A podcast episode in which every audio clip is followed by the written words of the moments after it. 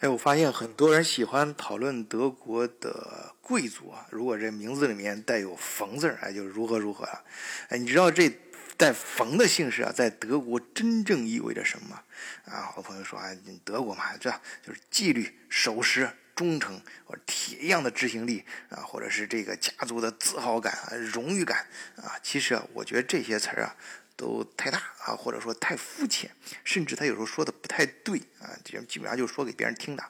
因为这些词儿啊，他无法解释那些普通的德国工人为什么愿意世代甘心效力于同一家企业，如信徒一般执着啊。这些词儿也不能够足以解释为什么只有掌管家族的那些掌门人，他们才能够。继承这个家族的姓氏以及所有家族企业的财产和权利，而其他家族的后裔，哎，就没份了。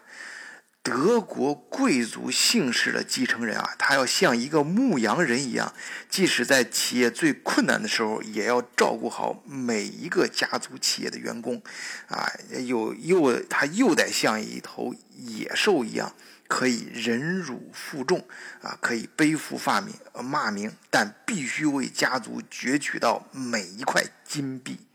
好，今天我就跟大家聊一聊一个典型的德国姓氏——科鲁伯。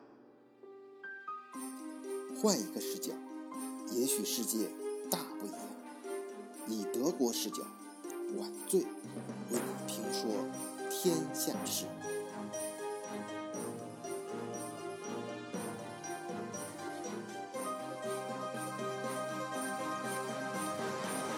哎，咱们知道，在物理世界当中啊，如果我们想锻造出一等一的钢材啊，从一开始就要筛选出最优质的矿石啊。如果咱们要酿出最浓香的酒，那从源头上就要找最好的植物和最考究的水源。而在人类的社会中就不是这样。科鲁伯啊，他是包括德国老皇帝。本人在内的无数顶尖人才前赴后继打造出来的这样一个典型的德系家族姓氏，从一开始，在我看来，那其实不过是一部商人的狗血发家史。就是在十九世纪之前啊，科鲁伯的祖先啊，他不过是利用了拿破仑的禁令，哎，还利用瘟疫，还有一点商人。奸偷奸耍滑的这种伎俩，捞取了第一桶金，在德国的埃森当地，哎，不管怎么折腾吧，最后也算是富甲一方的一个小地主。而真正赋予克鲁伯这个姓氏意义的家族掌门人，应该是从弗里德里希开始算起。哎，这哥们儿啊，出生在一八一二年，在鲁尔区。哎，你想在那个地方，我前面节目里面讲过那个鲁尔区的特点啊，他是可以说是闻着这个煤矿的味道长大的。哎，那他自然就想到啊，确立自己家族生意方向就是钢铁。啊啊，在那一片也有很多像他一样呢，就有这种感觉的人啊，诞生了一批钢铁企业。哎，他这个不过那那个时候这种创业公司啊，它跟现在我们各个大地方各个地方，就是说那个双创啊，就是出大众创业万众创新这个这这这个大潮中啊，这个这个各个。呃，就是我前两年也反正也干过这这些事儿，呃，所以很清楚，在这些创业空间中，就是拿着那个 PPT 啊，到处忽悠这些风险投资的年轻人，跟他不太一样啊，跟跟现在这时候那时候的创业啊，和军队用的很多词语是完全一致的，比如纪律、时间、执行命令。据说啊，克鲁伯。早期他守时，关于守时这一块，他重视到什么程度啊？啊，他早餐，比如说他早餐是七点十五分开始，那么七点十六分到这个食堂的人啊，就会发现食堂大门就已经关上了，而别人已经开始用餐。哎，我刚才说了，在鲁尔区，当时想做钢铁生意的，那绝对不止呃克鲁伯一家啊。但是他们之所以能够脱颖而出啊，只靠这种啊什么守时啊、纪律啊这些，我想是远远不够的。这呃老克鲁伯他带着自己的儿子阿尔弗莱德，亲自跑到英国去化名，哎，就是用一个，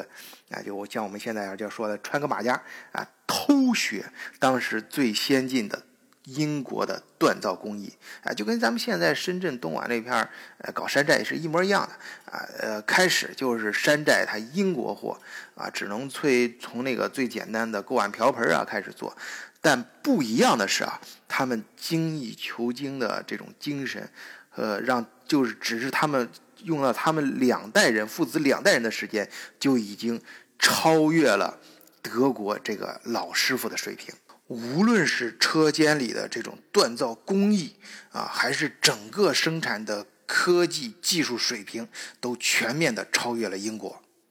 而且啊，在十九世纪四十年代的时候，克鲁伯家族敏锐地发现，最能挣大钱的钢铁生意，实际上还是生产武器啊。于是，克鲁伯家族就开始涉及军火生意啊。到一八八七年的时候，被尊为这个大帝的阿尔弗雷德，哎，老老就是他们。我刚才提到这个家族真正赋予家族意义的第一代掌门人，他逝世的时候啊，克鲁伯已经牢牢占据了世界第一军火生产商的宝座。我在前面一期节目里面也专门讲过啊，这清政府就晚清政府，皇帝还专门授予了克鲁伯家族这个啊他的荣誉啊，就而且还派啊，就是可以说选拔挑了又选，是拔了又拔啊，选这个最棒的专业人才到克鲁伯的工厂里面去学习。克鲁伯呢也是非常的重视跟晚清政府的关系啊，所以他专门设的展览馆里面有中国厅啊，里面都完整的保存了当年的这些记录和相关文案。如果说啊，这克鲁伯头两代家族的掌门人，他们理解的呃这个家族生意就是专心啊去打造自己的产品，同时尽量和啊政府做生意的话，那么第三代掌门人。对这个科鲁伯家族企业的理解啊，应该更为深刻一些。我们这里说一件小事啊，是德国拍的一个纪录片式的一个电影啊，里面去呃反映的一个小小小片段。就有一次啊，弗里茨带领呃客人啊去参观呃克鲁伯的钢铁工厂，哎，那个时候他有一个著名的铁锤，非常大。能够这这个砸这个呃其他这些工厂砸不了的大件，客人看了之后啊，都惊叹于它是力量和强壮的象征啊，就是那个德语里面原文就是 "Ein Bierzin für Kraft and Stärke"，啊，他当时啊那个呃弗里茨啊就马上纠正说，不是啊，这是精细和缜密的象征，就是 Feinheit and Präzision。说完，他就从客人那里借来一个祖祖传的怀表，哎，在众人担惊受怕的注视下，放在那个铁锤的下面。要知道啊，那些客人啊，他们刚刚目睹了那个铁锤是如何把一个巨大的圆柱啊砸成了一个铁饼，啊，这个时候啊，就见弗里茨一声令下，高高举起的铁柱如。呃，这个闪电一样落下，在众人的惊呼声中砸在怀表上。就在这个巨大的铁锤接触到那个怀表的一瞬间，戛然而止，悬停下来。当弗里茨从夹缝中啊把那个怀表抽出来，并放回到这客人抖颤的双手当中时，惊愕之余啊，众人终于明白了科鲁伯的力量体现在。不是他的力量有多大，而是有多精准啊！也就是在这个弗里茨的任期内啊，作为家族掌门人的任期内啊，克鲁伯成功的控制了最大的商业对手啊，格鲁森钢业。啊，虽然后者在马格德堡，就是离柏林的这当时的皇室，呃，霍亨索伦王朝，这个我在前面有一期讲柏林的时候也专门介绍过这个王朝啊，就是我们现在指的啊说的罗马神圣第二帝国，就说那个第二帝国就是他们家族，啊，虽然这他他后者他跟这个王朝的地理位置更近，他在马格德堡嘛，挨着柏林的。但是弗里茨还是有本事让德皇威廉一世相信，只有和科鲁伯保持稳如磐石的关系，他的对外战争获胜才有把握。其实我们可以想象一下啊，假如你是当时的皇帝，你面对这种不断推新出尘的各种型号的钢材和一流质量的武器，你没有理由拒绝啊！他正是这些东西啊，也刺激了他对外扩张的胃口啊，让他信心满满啊。相比之下，就是在战场上偶尔遇到攻那些敌人也在用克虏伯武器这事儿啊。啊，他就不会再去深究了。在德国皇帝和国家利益面前，弗里茨啊，他总是带着一个病殃殃的外表，哎，总是显得那么的悲谦和忠心啊。呃，尽管他叮嘱周围他周围身边的这些人啊，说专心咱们干企业的事儿，千万不要染指柏林的政治。然而他自己啊，比谁都懂得这个政治的精髓。就真正的强大不在于逞强，而在于示弱。哎，就是咱们老子说那个柔弱胜刚强。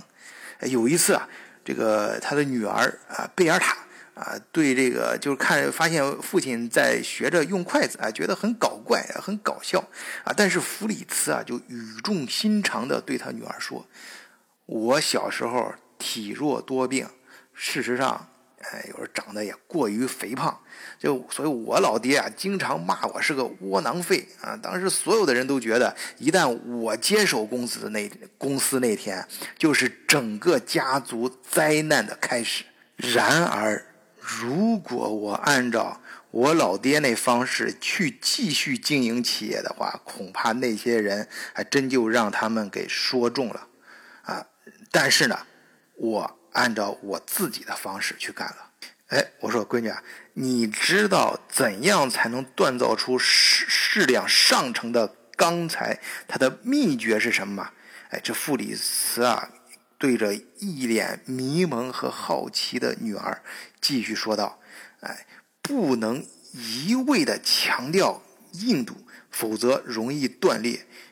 一定要有一定的柔韧度，反复锤炼。”才能锻造出坚不可摧的品质。在这个各种关于克虏伯家族的书籍当中啊，弗里茨应该说是一个。最具有争议的人，哎，但是我觉得他也是几代家族掌门人中最有魅力的一个。他兴趣广泛啊，对于未知的这个事物充满了好奇心，而且，嗯，还有这种探索精神。嗯，有时候带着这个，在那个电影里面，我们看到这个片段啊，他带着女儿出去旅游，亲出去旅游啊，亲自抓乌贼。嗯，他而且他还能够在专业的生物期刊上发表文章。啊，其实他。就算他不是克鲁伯家族掌门人，不是搞钢铁生意，他至少也能成为一个啊一个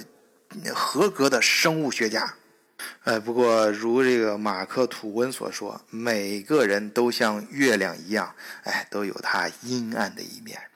不弗里茨也不例外。然而这月亮啊不为人知的一面，终究有被人发现的一天。弗里茨啊，当他这个。不被当时法律允许的啊私密的小爱好啊被最终曝光的时候啊，就是被媒体当时媒体曝光和完啊，啊，也呃，也许是因为弗里茨内心还不够强大啊，呃，无法忍受这种舆论的压力啊，又或者是他内心太强大了，大到生无视生死。啊，所以在一九零零年，也就是八国联军打进晚清政府、打进老北京那一年，弗里茨·克鲁伯突然自杀。在这个时候啊，科鲁伯家族俨然已经是呃德帝国当中最显赫的家族啊。就是最啊，没有之一啊，他真的是最啊！他那个时候的工厂雇员已经超过五万，啊，每年的年收入啊已经超过两千五百万德国马克，哎，可惜啊，他没有儿子啊，只有两个女儿，而且当时还都在懵懂的青春期，而他的妻子则刚刚被他亲手送进了精神病院。对于当时蒸蒸日上的德意志帝国，也就是神圣罗马第二帝国来说，可以没有弗里茨，但是不能没有克虏伯。那么发生这种突然事情怎么办？啊，咱们下回再聊。谢谢大家，再见。